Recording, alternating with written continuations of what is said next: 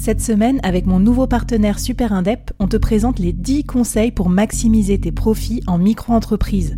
Des conseils pour maximiser tes gains, mais surtout éviter les boulettes administratives. Autant te dire que ça m'aurait plu d'avoir quelqu'un qui me donne ces conseils-là quand je me suis lancée. Je te mets le lien vers ces 10 conseils pépites et un petit cadeau qu'on te réserve avec Super Indep en description de cet épisode.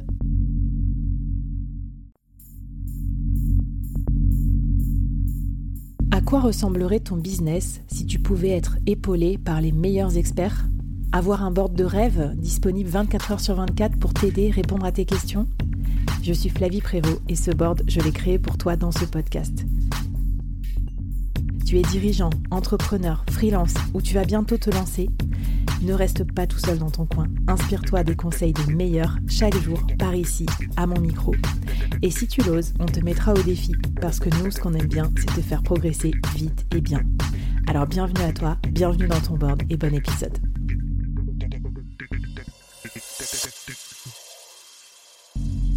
Aujourd'hui, je te présente une nouvelle mini-série, 5 épisodes express à binger pour progresser vite et bien sur un thème business incontournable. N'oublie pas de t'abonner à la newsletter dédiée pour recevoir les bonus. Allez, c'est parti pour le premier épisode de la série. Bonjour à toutes et à tous et bienvenue dans cette nouvelle mini-série du board. Alors c'est le board Summer, donc on parle de sujets d'entrepreneuriat bien sûr, mais on parle de sujets euh, un poil plus légers ou en tout cas on se permet de tordre le cou à quelques idées reçues et ça tombe bien. Celle dont on va parler pendant toute cette mini-série, c'est la productivité. Et pour ce faire, j'accueille une éminente experte et autrice du futur du travail. Je pense que vous la connaissez, mais je vous la représenterai quand même au fur et à mesure de ce podcast. Laetitia Vito. Hello Laetitia.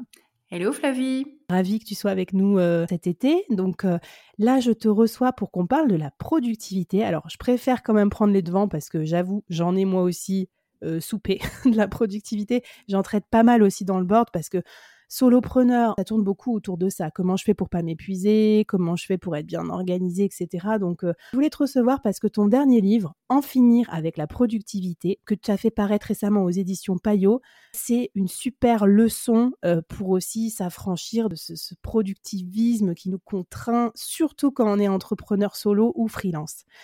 Alors peut-être Laetitia, raconte-moi pourquoi toi tu t'es intéressée à ce thème. Très rapidement, le, sujet m'est venu euh, parce que je vis en Allemagne et que j'ai vécu en Allemagne la période de confinement. Et ce qui était très particulier, c'est que je voyais toutes les mères euh, coincées à la maison euh, qui travaillaient pas, parce qu'en fait, en Allemagne, deux tiers des mères sont à temps partiel.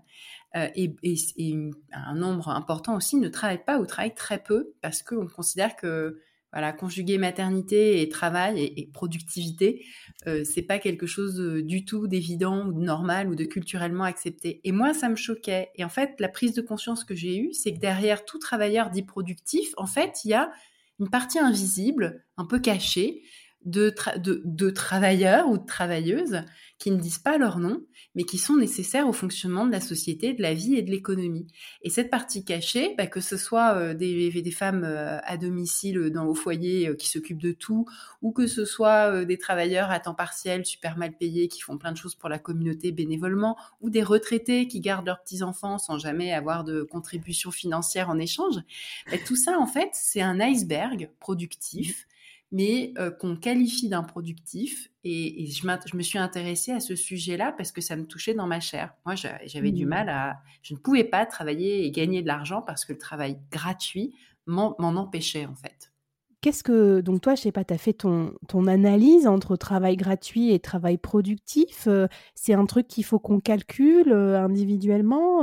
c'est quoi, quoi les risques par rapport à ça, travail gratuit, travail payant? Alors euh, déjà, évidemment, euh, la, question philosophique derrière qu'est-ce qui relève du travail ou pas du travail, elle est assez compliquée. Donc ça, je l'évoque euh, en long, en large et en travers dans mon livre, en parlant de voilà du, du roi du travail gratuit ou le travail gratuit dans sa forme la plus pure qui est l'esclavage, qui a joué un rôle très important dans l'histoire. Et puis après, j'explique qu'il y a des degrés différents parmi lesquels on trouve tout un tas d'activités qu'on fait pas complètement par choix euh, et pour lesquelles il existe parfois des, alternatives marchandes euh, sur un mmh. marché, c'est-à-dire euh, des services pour faire garder tes enfants, des pressings pour faire laver tes vêtements et des restaurants pour avoir des repas tout prêts. et que Là où c'est intéressant, c'est que pour beaucoup de gens, la part de ces corvées euh, plaisante ou pas plaisante n'est pas le sujet, parce que le mm. travail peut être plaisant, hein, c'est pas toujours, euh, même si, malgré l'étymologie euh, tripalium qui veut dire torture, en vrai, dans ce qu'on fait, il y a une partie de plaisir, que ce soit travail ou non travail. Mm. Mais quand, là où c'est intéressant, c'est quand ça t'empêche d'avoir une activité rémunératrice et valorisée. Travailler, c'est trop dur.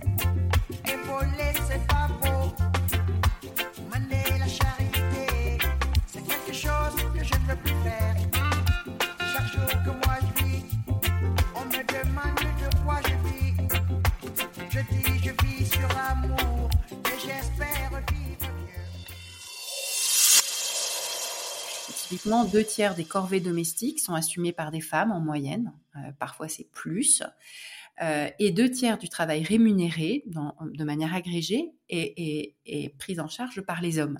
Mmh. Ce qui veut dire, quand on compare les deux chiffres, c'est qu'en fait, la quantité de travail gratuit qu'ont les femmes sur leurs épaules empêche une valorisation économique. C'est-à-dire, en gros, euh, voilà, tous les temps partiels, quasiment 80 pour, plus de 80%, ce sont des femmes. Euh, toutes les personnes qui mettent leur carrière en pause pour s'occuper d'enfants, ce sont euh, l'écrasante majorité des femmes. Il y a des rares hommes qui sont concernés aussi, mais mmh. et du coup, ça donne un énorme déséquilibre sur la valorisation économique. Et à l'échelle individuelle, c'est pareil, c'est que dans notre quotidien, il y a toujours un peu un conflit entre des activités euh, qui ne font pas avancer euh, notre, notre valorisation économique et puis des activités qui les font, euh, qui les font avancer. Ça ne veut pas dire qu'il faut rien faire, hein, qu'il faut pas rien faire à la maison, mais ça veut dire qu'avoir voilà, ce prisme de lecture, ça permet de, de s'intéresser à la, voilà, à la justice économique qu'il y a derrière les activités qui nous prennent du temps. Alors je ris, elle me voit rire derrière ma, caméra parce que nous on se filme quand on interview, euh, quand on, est en, interview pour le board, Laetitia. Mais en fait je ris parce que surtout quand tu deviens, moi quand je suis passée de salarié à freelance, j'ai vu un, un énorme gap, notamment avec le travail à la maison où en fait il y a une petite tentation au début de euh, c'est toi qui récupères le colis bidule truc, il y a la livraison machin, tu t'en occupes, tu dans la machine, tu débarrasses la vaisselle, tu vas chercher les enfants, ah bah tiens je suis en retard parce que je sors de réunion, toi t'as pas de réunion, tu comprends. et du coup, je sais pas, moi il m'a fallu pas trop longtemps pour euh, tout de suite euh, mettre la hola à ça et dire attends attends attends parce que faut préserver justement qui, qui plus est quand tu es freelance ou quelque part tu vends ton temps il y a, vite un petit stress qui peut s'installer où euh, bah, si je fais autre chose sur mon temps, je euh, je gagne pas d'argent, donc euh, comment, comment je peux faire? Exactement. Bah, c'est peut-être la force des freelances et qui se posent la question de manière plus immédiate et encore plus forte. Mmh. En effet, c'est, ça compromet immédiatement ton activité. C'est le piège des mompreneurs, hein, cette idée que voilà, tu peux avoir une activité professionnelle dans les interstices que te laisse la maternité. Évidemment, c'est un énorme piège et c'est un piège que je vois très fortement en Allemagne où l'activité professionnelle, la carrière des femmes n'est pas vraiment prise au sérieux quand elles sont mères. Super intéressant. alors, comme tu es, tu, comment dire, as documenté ça aussi super bien. Je remettrai les, les, refs aussi de ton livre, mais dans la newsletter du board, tu vas nous distiller comme ça des choses intéressantes, des études, des articles assez, assez fournis et justement, comment dire, pour sortir aussi de tous les, les présupposés qu'on peut avoir, parce que tu es d'accord qu'on nous sert pas mal de recettes toutes faites et des fois on se dit non mais c'est pas possible, quelle est la véracité de ce truc-là? Tu vois. Et donc, moi, ce que j'apprécie aussi, c'est ton, ton background académique et qu'en fait, tu fais des recherches fouillées. Tu voulais nous proposer une première, un premier prisme pour cet angle du travail gratuit? Oui, c'est la maman d'Adam Smith. Adam Smith, c'est le premier économiste de l'histoire, donc il y a déjà bien longtemps, c'était avant la révolution industrielle qu'on a connue sur le continent européen, en Écosse. Et euh, il a, il a, on lui doit plein de théories sur euh, la puissance du marché, la main invisible du marché qui fonctionne bien mmh quand chacun recherche euh, son intérêt particulier, enfin son, son, son, intérêt égoïste. On lui doit tout un tas de théories sur la division du travail et l'augmentation de la productivité qui en découle. Donc l'économie lui doit beaucoup. et il avait une métaphore ou une question sur le miracle du dîner. Or, euh, dans ce miracle du dîner, alors il parle euh, voilà du travail du boucher, du meunier, du vigneron, euh, du brasseur, etc., qui fait que bah, tu as tous ces ingrédients qui font ton dîner.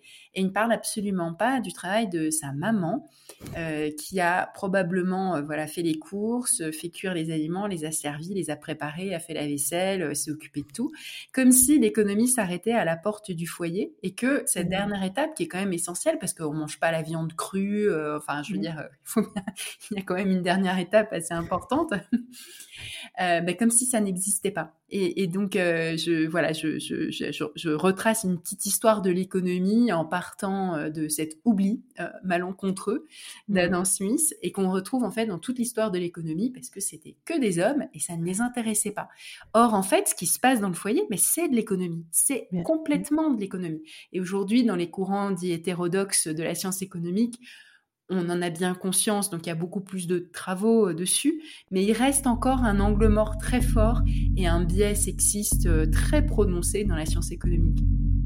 Eh bien écoute, merci d'être là avec nous pour euh, contrarier ce biais en partie et que euh, on aborde avec toi ces thèmes euh, qu'on n'a peut-être pas encore mis trop en lumière, pas suffisamment. Et puis ce que je te propose, c'est que tu nous parles du deuxième thème que tu voulais aborder avec nous, c'est la mesure de la productivité, la synchro productivité. On va en parler tout de suite après dans l'épisode 2.